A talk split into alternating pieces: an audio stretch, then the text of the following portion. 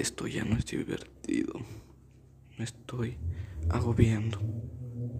Porque estar todo el tiempo encerrado en casa es, es algo que te puede afectar de, de muchas maneras.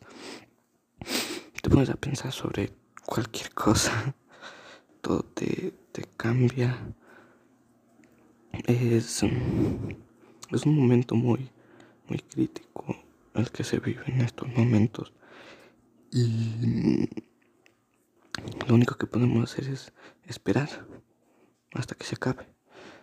Esto es algo muy, muy estresante.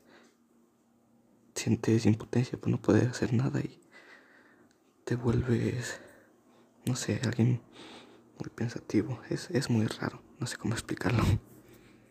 Adiós.